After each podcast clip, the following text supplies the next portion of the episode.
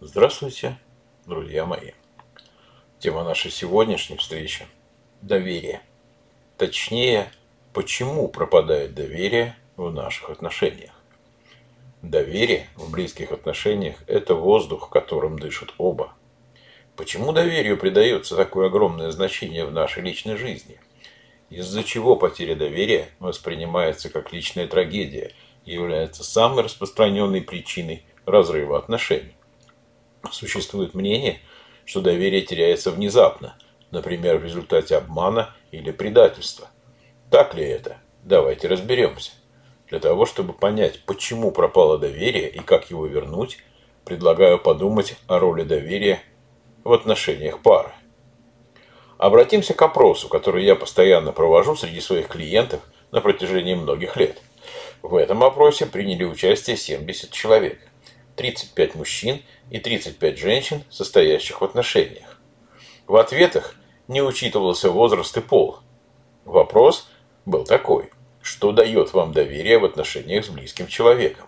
А вот ответы распределились следующим образом. Безопасность ответила 50%. Близость ответила 10%. Понимание 10%. Честность 10%. Надежность и предсказуемость 10%. Взаимопомощь 5%. Уверенность в будущем 5%. Теперь становится понятным, что самая распространенная ассоциация, связанная с доверием, это безопасность. И, соответственно, хорошо понятными слова. Я хочу доверять тебе, но не могу. Речь идет об утрате безопасности через потерю доверия. Я не разделяю мнение, что доверие пропадает внезапно под действием какого-то фактора. Я уверен, что прочное доверие в паре может выдерживать очень большие перегрузки. Потеря доверия – это процесс, в котором можно выделить две основные фазы – скрытую и явную. Эти фазы разные по продолжительности, скорости протекания и не всегда переходят одна в другую. К явной фазе потери доверия характеризуется следующим. Это снижение внимания и интереса к партнеру, нарушение договоренностей и обещаний, игнорирование или недооценка потребностей партнера, эгоизм, манипуляции и снижение общей толерантности в отношении друг друга. Соответственно, все вот эти проявления переходят в скрытую фазу. В скрытой фазе возможны варианты.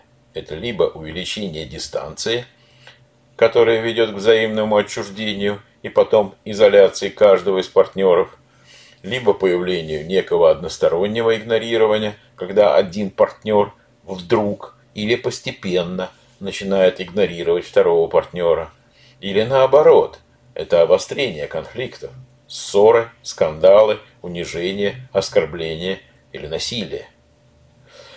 Все три варианта протекания скрытой фазы в конечном итоге – приводят к пересмотру обязательств. И вот на фоне пересмотра обязательств уже возникает те вещи, те события, которые и показывают, что доверие пропало, утрачено. Это обман, измена или предательство. Вот когда мы с вами попытались разобраться по поводу а, открытой, да, явной фазы и скрытой фазы, нам нужно с вами понимать, да, что э, как бы не протекала вот эта явная фаза, да, в любом случае возникает некий момент, который является общим во всей этой системе. Это пересмотр обязательств. И вот дальше уже возникает как бы событие, да, действия, которые их характеризуют и показывают, да, что доверие исчезло, и возникла ситуация, которая конкретно угрожает партнерским отношениям.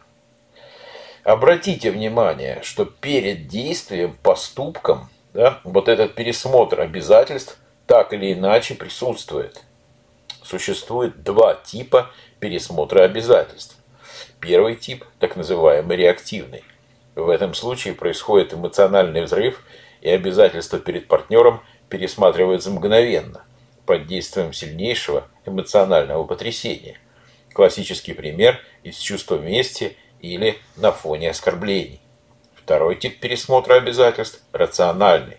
В данном случае обязательства пересматриваются медленно через болезненный анализ текущей ситуации. Процессе этого анализа человек приходит к выводу, что если он не может удовлетворить свои потребности и или его партнер не выполняет взятых на себя обязательств, то и прежние договоренности перестают действовать. Обычно решение принимается в одностороннем порядке, без всякой попытки диалога. Независимо от типа, совершается поступок или поступки, которые приводят к полной потере доверия, и в результате жена не доверяет мужу, муж не доверяет жене, и брак на грани распада. Взаимные упреки и обвинения обычно только ухудшают ситуацию. Потеря доверия – явный кризис отношений. Подробнее о кризисе мы будем говорить в следующем подкасте. Игнорировать такие положения вещей крайне легкомысленно. Что же делать, чтобы сохранить доверие? Прежде всего, надо понять и принять, что потеря доверия – это процесс, а не результат какого-то поступка. Второй момент – стараться не накапливать негативного взаимодействия. Стремиться к постоянному диалогу с партнером – и в период мира, и в период ссор. Не замыкаться в себе и не давать партнеру делать то же самое. Идеальный вариант, наиболее эффективный, это анализировать ситуацию совместно, объясняя свои реакции и поведение. Необходимо также просить прощения искренне и вовремя, быть толерантным и великодушным, выполнять все взятые на себя обязательства. Или не брать их необдуманно. Не пускать все на самотек. И своевременно обратиться за профессиональной психологической помощью, если ситуация угрожает вашим отношениям. А на этом у меня все.